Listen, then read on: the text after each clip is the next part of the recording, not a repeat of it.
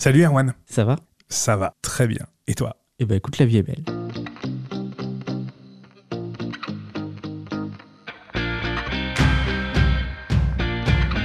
Quel est le plus ancien souvenir que tu aies de toi, enfant? Je dirais que c'est à la petite école. C'est-à-dire la maternelle? Ouais, la maternelle. Ouais, je dis la petite école à chaque fois. Euh, je pense que c'est à la maternelle. Euh, je vois la cour de mon école.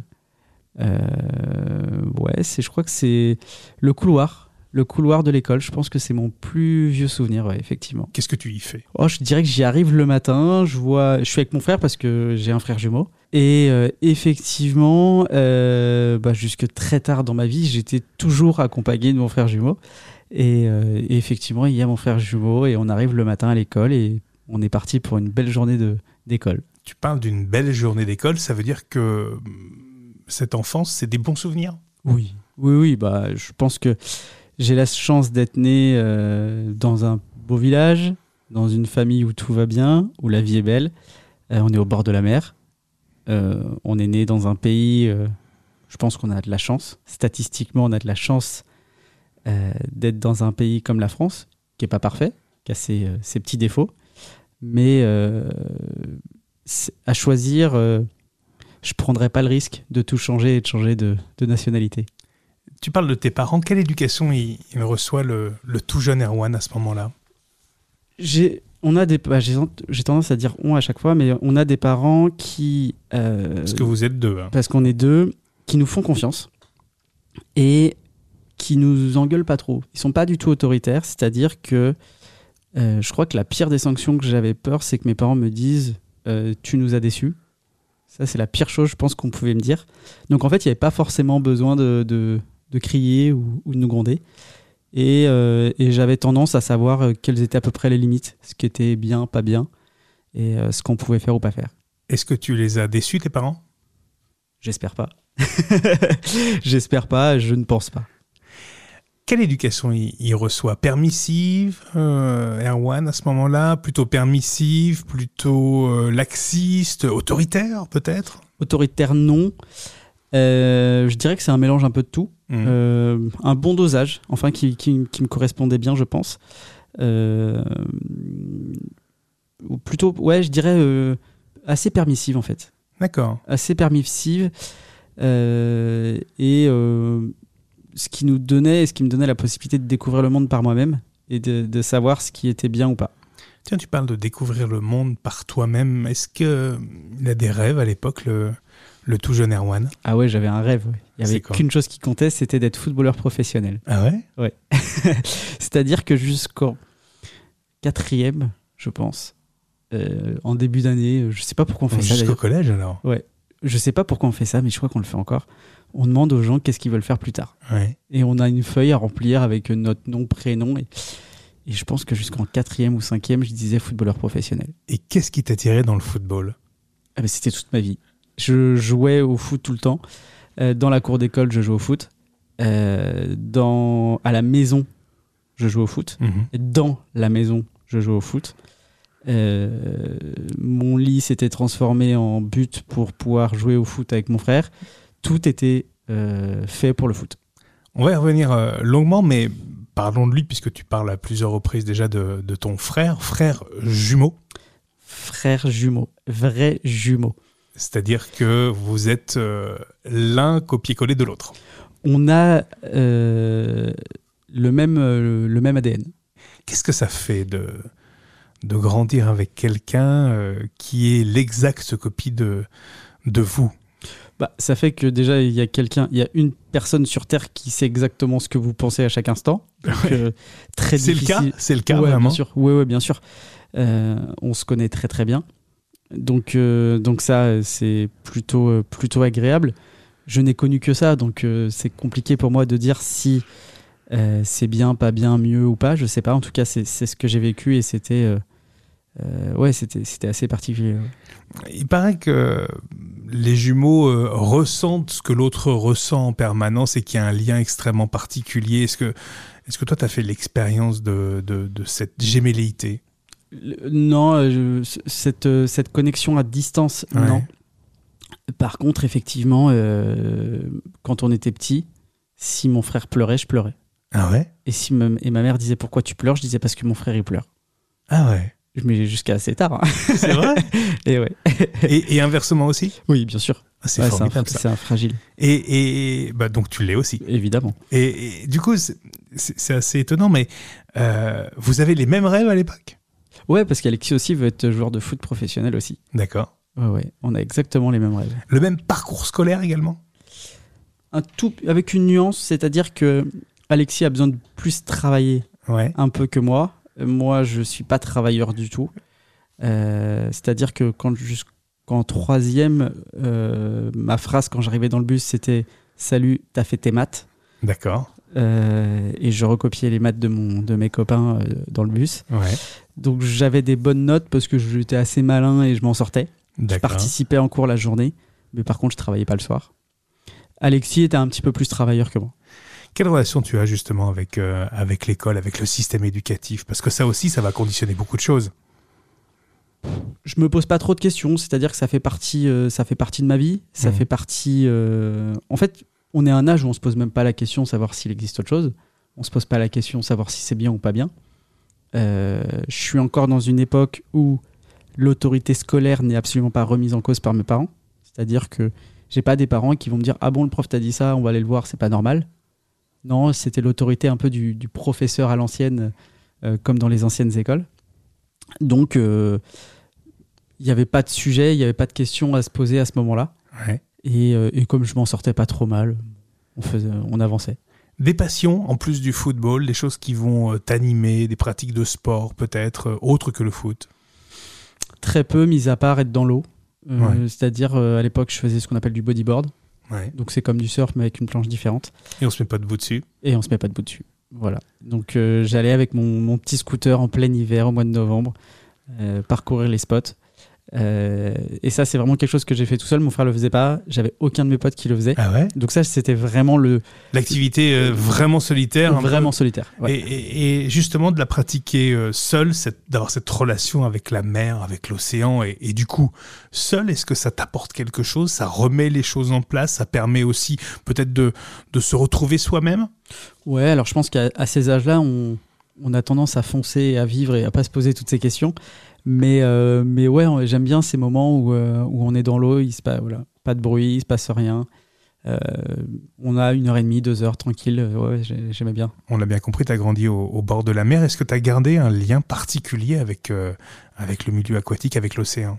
Ouais, clairement, aujourd'hui, tout ce qui est sur l'eau m'intéresse. Mhm. C'est-à-dire qu'aujourd'hui, je fais bah, du kite, un petit peu de surf, et, et j'ai une, une attraction avec l'eau. Je fais beaucoup de bateaux. Mhm. Et dès que je peux, je m'arrange pour être sur l'eau, que ça soit sur un port, sur euh, voilà. Et, euh, et j'ai remarqué un détail, c'est vraiment pour ça que je parle d'attraction, c'est que dès que je suis dans un endroit où il y a de l'eau, euh, par exemple Nantes, Bordeaux, Ouais. et que Bordeaux, il n'y a pas l'eau. Hein. à Bordeaux? Bordeaux, il est loin, l'océan. Non, pas. j'ai- je sais- je- la nuance, c'est pas le- l'océan, c'est l'eau. D'accord. Et, euh, et j'ai tendance à toujours aller sur un trottoir si, pour aller me rapprocher de l'eau. C'est-à-dire Ah ouais que je ne peux pas marcher sur un trottoir. C'est peut-être un de mes tocs, c'est peut-être le seul d'ailleurs. Euh, S'il y a un des trottoirs où vraiment on longe l'eau, je vais aller sur ce trottoir-là. Je suis obligé de traverser. Tu sens une attirance en Ouais, permanence vers, euh, vers l'océan. Quelque chose, c'est quoi? C'est les possibles, c'est l'évasion, c'est la nature, un rapport particulier aussi avec une force euh, extrêmement puissante? Alors c'est viscéral, Ouais. c'est vraiment une attraction et c'est la liberté. Pour moi, l'eau, euh, c'est la liberté, euh, que ça soit en kite. on a une vraie liberté. Il n'y a pas de, y a pas de route prédéfinie. Il n'y a pas de, y a pas de trottoir. Il y a voilà, il y a de l'eau. C'est un rapport particulier avec, euh, avec l'océan. Est-ce que tu dirais que, comme beaucoup, que tu as besoin de ce rapport avec l'océan? C'est obligatoire, c'est-à-dire que si je pars euh, en vacances à la montagne, par exemple, Mhm. le plus tôt possible quand je rentre, il faut que je fasse un détour et que j'aille voir la mer. Si aujourd'hui j'habite à la Baule, quand je vais à certains endroits, si je dois mettre un quart d'heure, 20 minutes de plus, mais que je longe la mer, je longe la mer. Donc il y a une vraie attirance en permanence Permanence. pour l'océan. Quand tu le vois, l'océan, quand tu vois l'Atlantique euh, près de chez toi, qu'est-ce que, à quoi tu penses? Ah mais je le regarde même pas. Ah ouais, C'est-à-dire que j'ai besoin, je sais qu'il est là, je, je vais à côté. Ouais. Je- quand je dis je regarde pas, je caricature un petit peu, mais je, je suis pas là à contempler. regarde dans le vide. Non, non, je sais qu'il est là, c'est bon, tout va bien.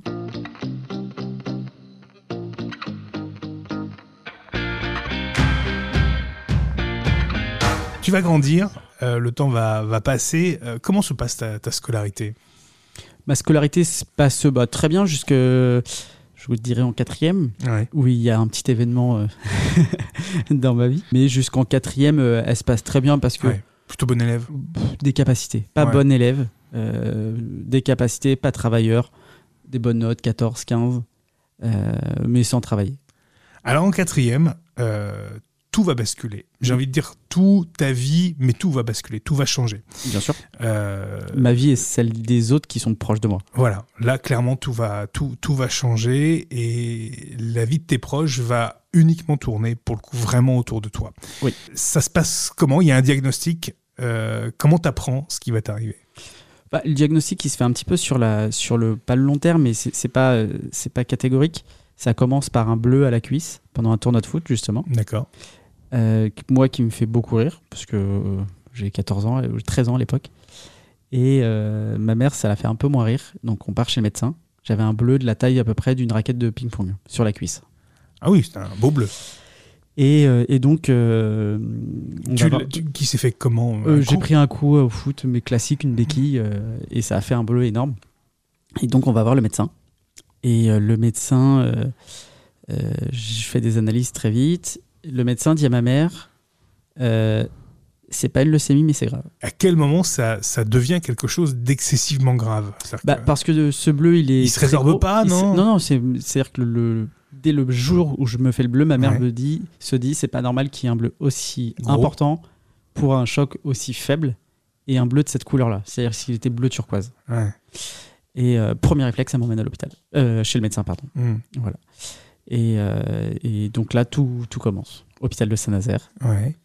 Euh, rebelote. T'as 13 ans, hein Ouais, j'ai 13 ans. Ouais.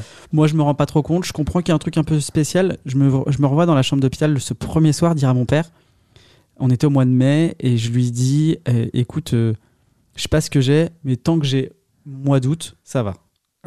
C'est-à-dire que pour moi, l'été, c'est sacré. C'est sacré, ouais. Euh, je dis tant que j'ai le mois d'août, je suis prêt à faire l'impasse sur le mois de juillet. Ça, je veux bien négocier, il n'y a pas de mais, problème. mais pas le mois d'août. Dès que j'avais 13 ans, j'étais dans la négociation, même avec le- le- une potentielle maladie. Et je lui dis, ok, il n'y a pas de problème, euh, on va gérer ça. Et mois d'août, c'est pour moi. C'est. Est-ce que tes parents comprennent et essayent de t'expliquer? C'est difficile d'expliquer. à- Non, pour l'instant, ils comprennent pas. Il y a des Ils petits- savent pas non plus. Bah, il y a des petites gaffes qui sont faites. C'est-à-dire que cette nuit-là, je l'ai appris après, mais le, il y a une infi- ma mère était dans le couloir en train de pleurer. Et il y a une infirmière qui va voir ma mère 4 heures du matin, qui lui dit, euh, vous savez, madame, euh, les leucémies aujourd'hui, ça se soigne bien. Alors qu'on n'a toujours pas mis de diagnostic. Ah ouais? Et euh, waouh, là, euh, là, je pense que ça a été effectivement compliqué pour elle. Tu le ressens, ça euh, Alors, je vais dire de la part de tes parents, et puis, on ne l'oublie pas, mais t'as un jumeau toujours, qui est Ouais. toujours là. hein. Non, le, on le ressent pas. Mes parents ont un réflexe assez. euh, un très bon réflexe, je pense, à l'époque. Ma mère prend mon frère, lui fait un sac, et l'envoie chez, chez leurs meilleurs amis. Ouais. Et ils disent euh, On te laisse, Alexis, il faut qu'on aille voir un truc pour Erwan. On sait pas ce qu'il y a. A priori, c'est grave. Euh, on te laisse, Alexis. Et, euh, et voilà, ça a commencé. Donc, il a tout de suite été Mis Proté- ouais, protégé, mis de côté. Je dirais plutôt protégé que mis de côté. Pour, et puis bah, pour se concentrer. Et puis ça sert à rien que tout le monde s'inquiète. Tant qu'on n'a pas le verdict. Il n'y a toujours pas de diagnostic, mais toi, est-ce que ça t'inquiète? Non. Non Euh, C'est-à-dire que très vite, le lendemain, je vais à l'hôpital de Nantes. D'accord. Euh, ce qui se passe, c'est que j'arrive en service oncologie. Ouais. Oncologie, à l'époque, on ne sait pas forcément ce que ça veut dire, mais c'est clairement les cancers. Oui. Euh, et cancer des enfants. Donc à Nantes, il y a un service spécialisé. Mm. Et, et là, le, le- le monde un peu s'écroule parce que les portes s'ouvrent. Et, euh, On ne sait pas quand est-ce qu'elles vont se réouvrir dans l'autre sens. Quoi. Ouais, et puis surtout, euh, c'était. euh, Aujourd'hui, j'ai 35 ans. J'avais 13 ans, il y a 22 ans. des enfants sans cheveux, on n'en voyait pas beaucoup à la télé. Non. La série Les Bracelets, Rou- Bla- Bracelets Rouges sur TF1, ça n'existait pas. Et il n'y avait aucune image. Et donc, moi, je découvre quelque chose, mais genre, j'ai l'impression d'être sur une autre planète. C'est-à-dire que là, les portes s'ouvrent, des enfants qui ont 2, 3, 4 ans, sans cheveux, avec des pieds à perf, donc avec des transfusions, etc. Et là, je découvre quelque chose de waouh. T'avais jamais vu ça, t'imaginais même pas. Ah, je savais même pas que ça existait. Tu te rends compte à ce moment-là qu'il y a, y peut-être quelque chose de grave? Moi, à ce moment-là, je pense que je suis là par erreur, qu'il n'y a pas de place ailleurs, et qu'on m'a mis là par hasard, et que je suis hyper triste de ce que je vois. En fait, euh, je suis triste de découvrir ce que je découvre. À aucun moment, tu ne penses à toi tu te dis, euh, je- je- moi aussi, j'ai peut-être quelque chose de grave. Moi, je me dis, je suis là par erreur. Il y a eu plus de place dans le service pour les jambes cassées, je suis là erreur. Tu continues à penser que c'est quelque chose Ouais. de très. Exactement. Même si on n'a pas encore de diagnostic. Même si on n'a pas encore de diagnostic. Ça, tu, tu vas y rester combien de temps jusqu'à temps qu'on trouve quelque chose? Première semaine, ça- en gros, c'est une semaine. C'est une batterie d'examen? Ouais, c'est une batterie d'examen, donc euh, bloc opératoire. Mhm. On fait des prélèvements. Donc, Biopsie? Bi- euh, ouais, c'est l'équivalent de biopsie, euh, c'est-à-dire des myélogrammes. Euh, on prend des petits fragments d'os, etc. Mhm. Le verdict tombe. Donc, c'est pas une leucémie. C'est ce qu'on appelle une aplasie médulaire idiopathique. Pour être très concret, notre moelle osseuse produit des globules blancs, des globules rouges et des plaquettes. Cette maladie fait que votre corps ne produit plus aucune de ces cellules. Donc, je ne produisais plus de plaquettes, plus de Plus de globules, globules rouges et plus de globules blancs.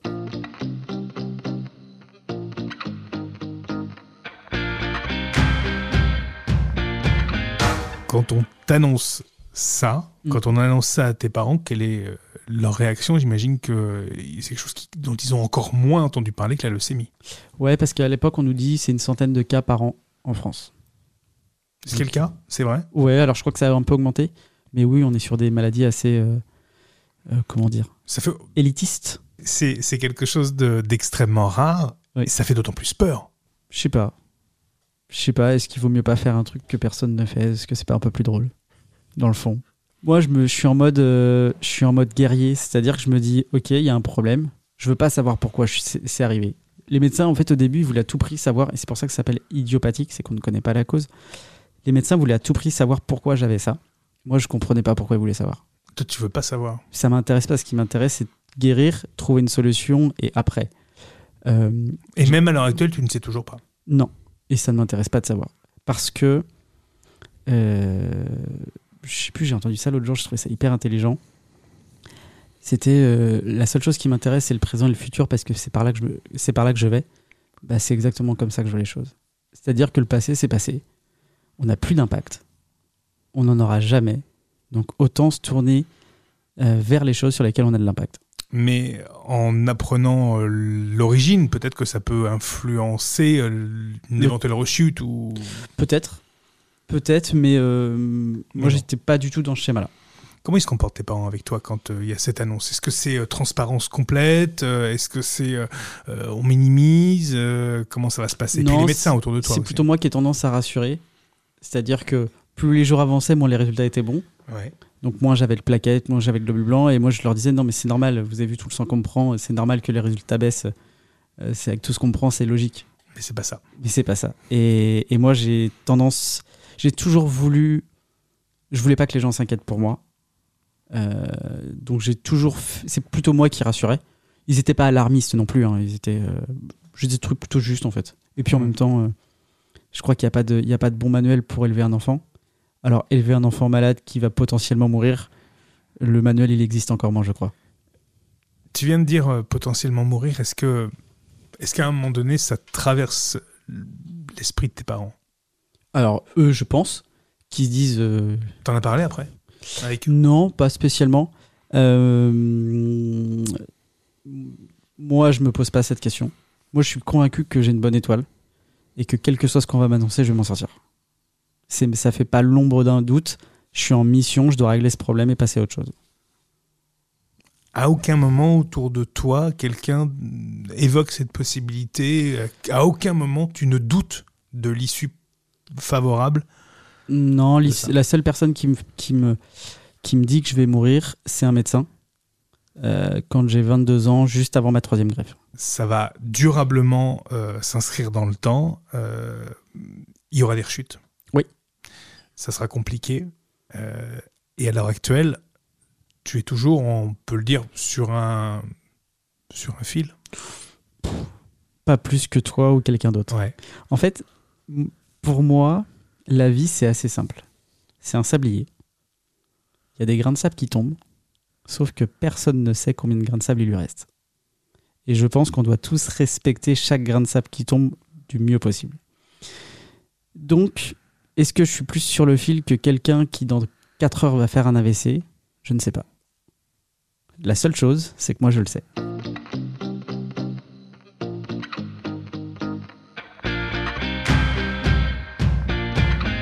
Durant tout ce temps, là, ça, ça, ça, comment vont se passer les, les, les soins? Oui, c'est-à-dire que la première chose dans ce genre de maladie, euh, c'est pas de guérir, c'est de, sur- c'est de survivre. Mhm. Donc on survit comment? On survit en ayant des transfusions de sang. Alors ça, ça fait quelques, ça fait de toi détenteur d'un record. Euh, peut-être, très certainement. Très certainement, euh, et je, et je le souhaite à personne évidemment qui ne sera, Non.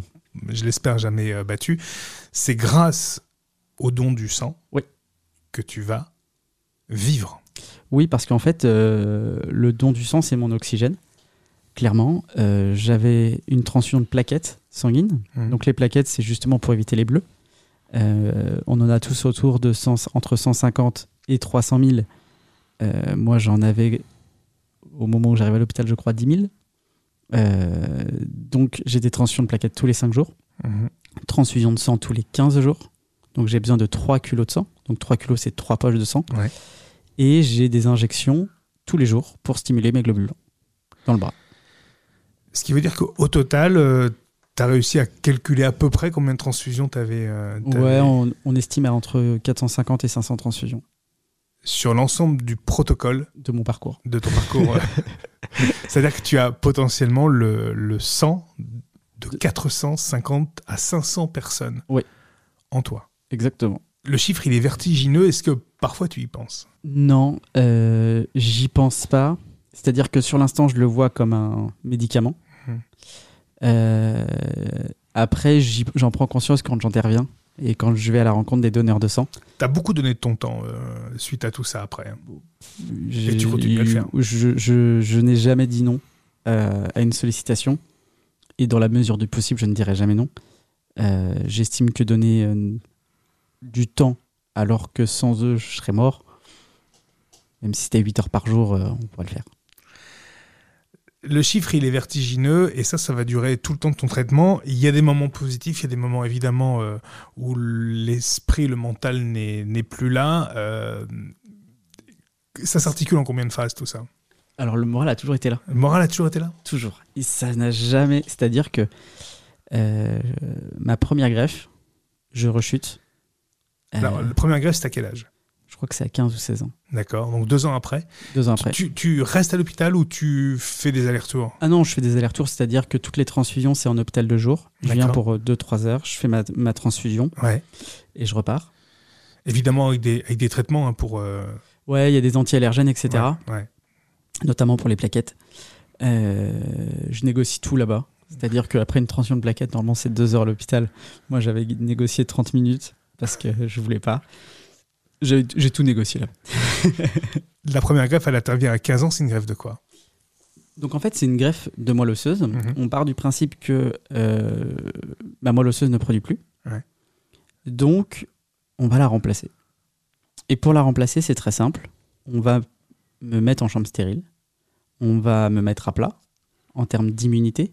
Mhm. Donc là, le peu de moelle qui est là, on va le mettre le, le plus à plat possible, avec de la chimio et des rayons. C'est-à-dire, on va interdire à ta moelle épinière, la bloquer complètement, elle ne produira vraiment plus rien. Exactement. Alors, Plus de plaquettes, plus de globules ran- rouges, plus de globules blancs non plus. exactement. Juste, euh, on parle bien de la moelle osseuse et pas de la moelle épinière. Bien sûr. Euh, et on va la mettre vraiment euh, ce qu'on appelle en aplasie. Mhm. Et c'est pour ça que je vais à ce moment-là en chambre stérile. Parce que j'arrive à peu près, je crois au plus bas, je suis à 50 globules blancs. Quand un, être humain normal en a 5000. Donc là, on est par millilitre de sang. hein. exactement. Ouais. Et donc là, je suis sujet à tout. Euh, la- le moindre microbe euh, peut me tuer. Donc je suis en chambre stérile. Donc là, tu as 15 ans, on tente la première Ouais. greffe de moelle osseuse. Et le donneur est Alexis. Ton frère jumeau, Oui. qui a également 15 ans. Oui. À aucun moment, lui, euh, il- il pense au risque. À aucun moment, non, il y va. euh, il Ah dit oui. oui, évidemment. quoi. Ouais, et puis pour la petite histoire, on est même obligé d'aller au tribunal, euh, pour passer devant un juge des enfants pour être sûr qu'Alexis ne subit aucune pression.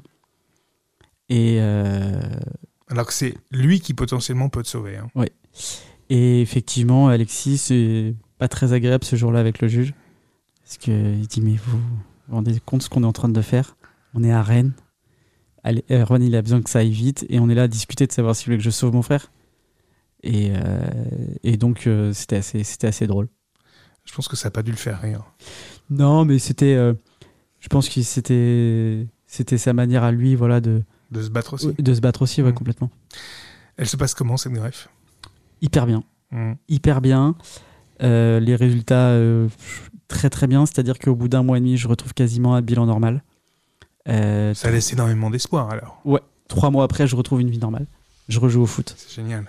Je rejoue euh, tellement de matchs de foot parce que des matchs de foot, j'en ai fait dans ma tête euh, où je marquais à la dernière minute quelques-uns. Donc je rejoue au foot. Ça se passe hyper bien. Et au mois d'août, toujours le mois d'août, je, vois qu'il y y a un truc qui va pas. Je vois que j'ai rechuté. Mais je suis à l'époque en camp surf, je crois. Ouais. Et euh, je dis rien à personne. Comment tu vois que tu rechutes? Oh, j'ai ce qu'on appelle des pétichis. C'est-à-dire que sur le torse, j'ai des tout petits bleus. D'accord. Euh, dû au frottement. Euh, et je dis, bon, bah là, c'est, là, c'est pas top, c'est pas fou. Et tu choisis de le cacher? Ouais, bien sûr, parce qu'il me reste, euh, il me reste un mois d'août. Il y a des trucs cool à faire. Et je Et me dis. pas envie de rentrer? Non, j'ai pas envie de rentrer, j'ai pas envie de faire du mal euh, aux gens autour de moi, j'ai pas envie qu'ils s'inquiètent. Donc je préfère le garder pour moi et, euh, et attendre. Je savais que j'avais un rendez-vous tout début septembre. Je dis bon, bah, on verra ça à ce moment-là. Et puis, je dis, pff, comme je suis de nature positive, euh, je me suis dit peut-être que ça va s'arranger entre temps. Non. Et donc, euh, le jour du rendez-vous est arrivé et le médecin m'a dit Ah, il y a un problème. Je dis Oui, je sais. et voilà, et rebolote. C'est reparti pour combien de temps? C'est reparti pour. euh, bah, je crois qu'on refait une greffe un an après à peu près. D'accord. Euh, mais on repart sur euh, les transfusions, etc. Là, t'as 15 ans. 15 ans. Ouais, à ce moment-là, j'ai 16. 16 ans. Ouais, j'ai 16 ans à ce moment-là. Et les médecins décident de refaire la même greffe Avec Alexis. avec Alexis, sauf qu'ils disent on va faire un protocole plus fort. C'est-à-dire Plus gros chimio, plus gros rayon, D'accord. Pour toi. pour moi. Partant du principe que si on part sur des choses plus puissantes, la moelle sera plus à plat, etc. Donc euh, on fait ça. Et euh, pareil, ça fonctionne. Sauf que là, ça fonctionne pas pendant un an, ça fonctionne pendant neuf mois et rechute. Et on est reparti. Là, il y a, y a- il y a un découragement à un moment donné chez toi, chez tes parents? Il y a quelque chose qui. Non, toujours pas. Donc là, t'as 17 là. Ouais. Après, euh, il y a un truc qu'il faut, qu'il faut dire, c'est que je pense que quand on a cet âge-là, euh, il y a des questions qu'on se pose pas. C'est-à-dire que si ça m'arrivait aujourd'hui, est-ce que je réagirais de la même manière? Je suis pas sûr. Parce qu'il y a une espèce de d'insouciance à cet âge-là. Euh, et puis, euh, et puis il y a aussi un autre, un autre sujet, c'est que je vis ça sans être vraiment. Alors c'est pas toujours simple, il y a des, des fois c'est douloureux, etc. Mais j'ai- des moments de bonheur, quoi, vraiment. Que ça soit même à l'hôpital, Ouais. je rigole avec les gens, avec les infirmières. Les amis qui sont là. J'ai des amis, euh, j'ai de la famille, j'ai Il y a Alexis. il y a Alexis, bon, il y a, il y a tout ce qu'il faut. En fait, c'était mon seul problème. Ouais. C'est-à-dire que. euh, et puis, euh, Ça affecte quand même durablement ta scolarité. oui, mais en fait, ça, Mais pas ça- tant que ça. me donne une excuse, surtout. Faut que ça affecte ma scolarité. Parce que dans le fond, si j'avais vraiment voulu mettre de l'intensité dans la scolarité et que c'était important pour moi, je l'aurais fait. T'arrives à rester optimiste quand même. Bien sûr. On peut saluer aussi tes parents qui travaillent tous les deux et qui vont quand même. Ça, ça- ça va quand même jouer aussi sur beaucoup sur leur vie personnelle à eux. Ah bah, euh, comme je disais tout à l'heure, euh, celui qui a le manuel pour euh, élever un enfant malade qui va peut-être mourir, euh, je pense qu'il est pas né. Euh, alors, à l'époque, ma mère arrête de travailler. D'accord. Euh, mon père travaille. Au moment euh, où je crois que j'ai ma première greffe, il rachète une entreprise Ouais. de 40 personnes à l'époque. C'est énorme. Donc c'est un vrai sujet. Euh, mais euh, mes parents se mettent un peu en mode pompier. Chacun, euh, leur Cha- côté. chacun a sa tâche. Et, euh, et, et ça a bien fonctionné. La deuxième greffe ne marche pas non plus. Rebelote pour un protocole, transfusion Ouais. sanguine. Et une troisième? Et une troisième Troisième un peu plus compliqué. Ah. Parce que bah, c'est là où je croise un médecin qui me dit Tu vas mourir. Euh, si tu fais une troisième greffe, ton corps ne le supportera pas. Il me le dit droit dans les yeux. Heureusement, ce jour-là, j'étais tout seul, ma mère n'était pas là. Euh, je lui ai dit d'accord, je suis parti. J'ai croisé un autre médecin qui me suivait d'habitude. Je lui ai dit euh, c'est la dernière fois que je le vois, lui. et puis la défaite. Là, on part à la guerre. Je pars pas avec des gens comme ça. C'est-à-dire que à aucun moment tu n'as baissé les bras durant toutes ces années. On parle de, de 13 à là, pour l'instant, 17 ans. Hein. Donc là, on est sur déjà 3 ans. Hein. Non, et puis en fait, euh, en l'occurrence, ce médecin qui me dit ça, il me dit ça, je, l'avais vu dans les couloirs, je l'ai vu plein de fois, je l'ai jamais vu sourire. Jamais. Je me suis dit, en fait, euh, je vais pas donner du crédit à quelqu'un qui, qui subit la vie à ce point-là. C'est pas possible. Donc, euh, non sujet. Je veux juste plus le voir parce qu'en fait, ça m'intéresse pas. Mais euh, non sujet. Protocole différent pour la troisième? On monte encore d'un stade. Toujours avec Alexis Non. là, les médecins disent Ok, le problème c'est Alexis, il sera content. non, ils disent. Ils, disent ça va on, pas. On pense que le souci c'est que vos, vos moelles sont trop identiques. Hmm. Ce qui est un paradoxe quand on, veut, on, cherche un donneur. Bah oui. Il dit parce qu'en fait, on pense que la maladie ne fait plus la différence entre la moelle d'Alexis et la moelle d'Erwan. D'accord. Et donc, le schéma de la maladie se reproduit. Donc, si on veut un résultat, il faut qu'on ait une moelle différente. On cherche, on cherche, le FS de Nantes cherche, il trouve pas. Il cherche, il cherche, il cherche. Et euh, Le FS, c'est l'établissement français du sang. Hein. Exactement. Et à un moment donné, il décide de s'orienter vers du sang de cordon, qui a comme particularité d'être beaucoup plus malléable parce que le sang de cordon, c'est des cellules qui sont jeunes mhm.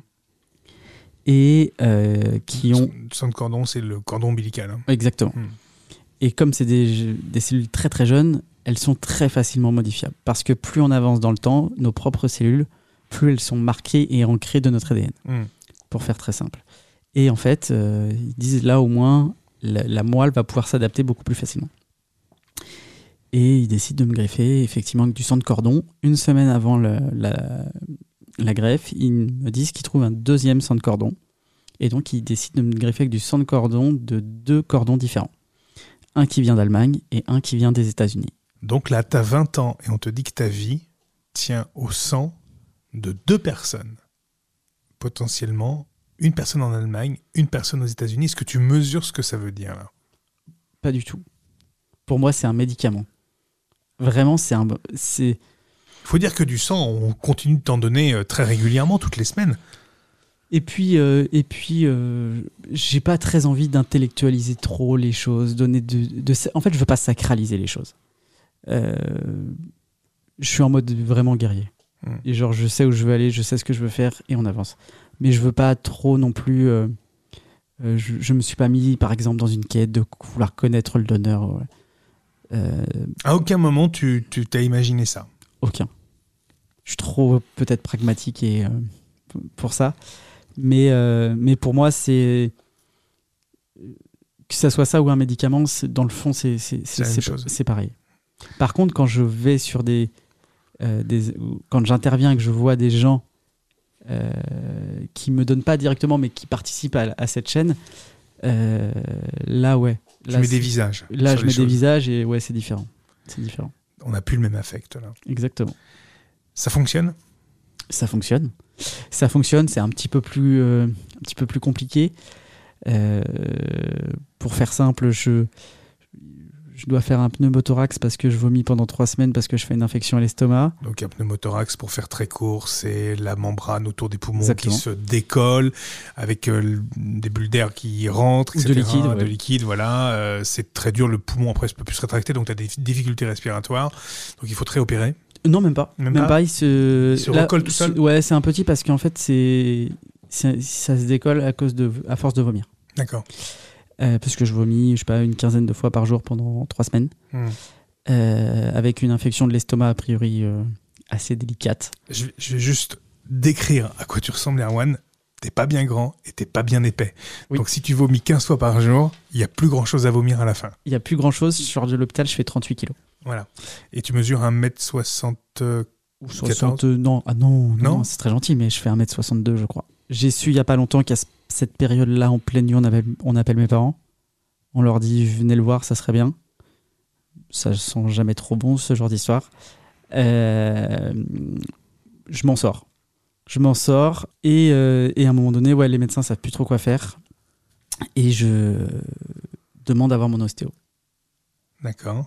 Je demande à voir mon ostéo parce que depuis le début de ma maladie, je suis suivi par un ostéo Mhm.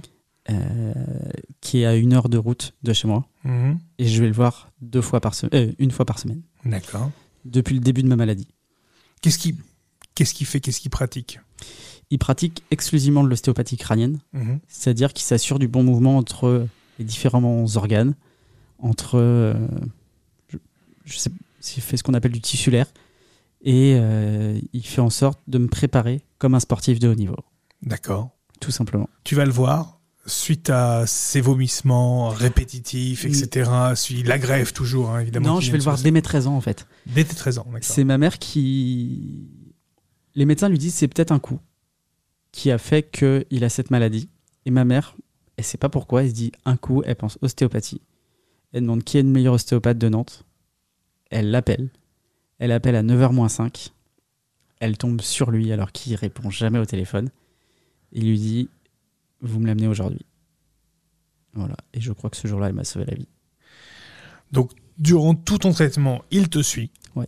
Et là, suite à ces, euh, ces vomissements extrêmement importants, etc., tu demandes à voir ton ostéo. Il vient. Les médecins disent on veut pas savoir. Les infirmières disent on veut pas savoir, c'est une visite comme les autres. D'accord. Et Qu'est-ce qui va se passer? Euh, bizarrement, ça va beaucoup mieux, mais tout de suite après. Tout de suite après, ça va beaucoup, beaucoup mieux. Euh, et euh, Dans ton souvenir, qu'est-ce qu'il fait? Oh, bah, il fait ce qu'il fait toujours avec moi. il me fait de l'ostéopathie crânienne, il met ses Mhm. mains sur sa tête et il s'assure qu'il y a un bon mouvement entre tous mes organes Mhm. et que tout fonctionne à l'intérieur. Immédiatement, tu sens que ça marche.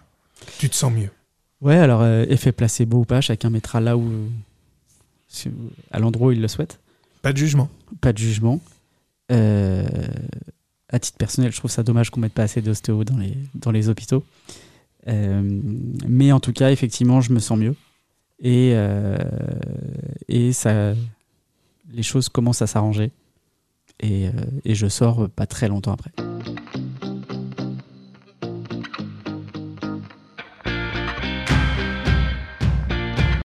Tu passes un bac, quelque chose. euh, Est-ce que ça va aller mieux après? Tu continues tes études? Non, parce que j'avais une bonne excuse pour passer pour pas passer le bac. Euh, C'est-à-dire qu'en première, euh, mon père achetait effectivement l'entreprise. Euh, J'étais en première et moi, l'école, je m'ennuyais vraiment. En plus, là, au lycée, il faut travailler. Ouais. Donc là, ça devient moins drôle. C'est-à-dire que je passe de 14 à 6. Euh, et en fait, moi, je vais, dès qu'il y a quelqu'un de malade dans la classe, il faut que je parte. Ça te... La maladie des autres te provoque quelque chose? Une excuse pour partir.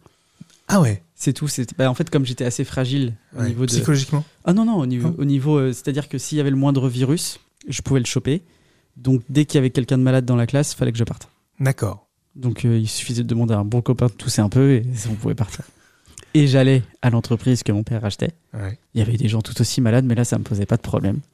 Et je- très vite, je commence un peu à, à tourner par là, à voir un peu ce qui se passe, à suivre les formations, à écouter, machin et tout. Et je commence à me rendre compte que je suis dans un environnement qui me plaît, où je regarde pas ma montre. Et euh, je crois que là, tout commence. et je dis, euh, en fait, je veux plus aller à l'école, je veux travailler. Donc c'est le monde de l'entreprise tout de suite. Direct. On va terminer avec le chapitre de la maladie, mais ça va vraiment avoir euh, eu un bon effet, tout ceci. La troisième greffe, c'est la bonne. Ouais. Euh, comment tu te sens maintenant, à présent, à, à- à 35 ans?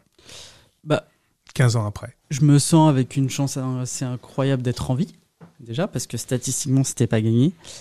Euh, je me sens avec une chance incroyable de voir la vie comme je, le- je la vois. Justement, tu la vois comment? Euh, fragile, magnifique, très belle, euh, et à durée indéterminée. Donc en fait, il faut en prendre soin.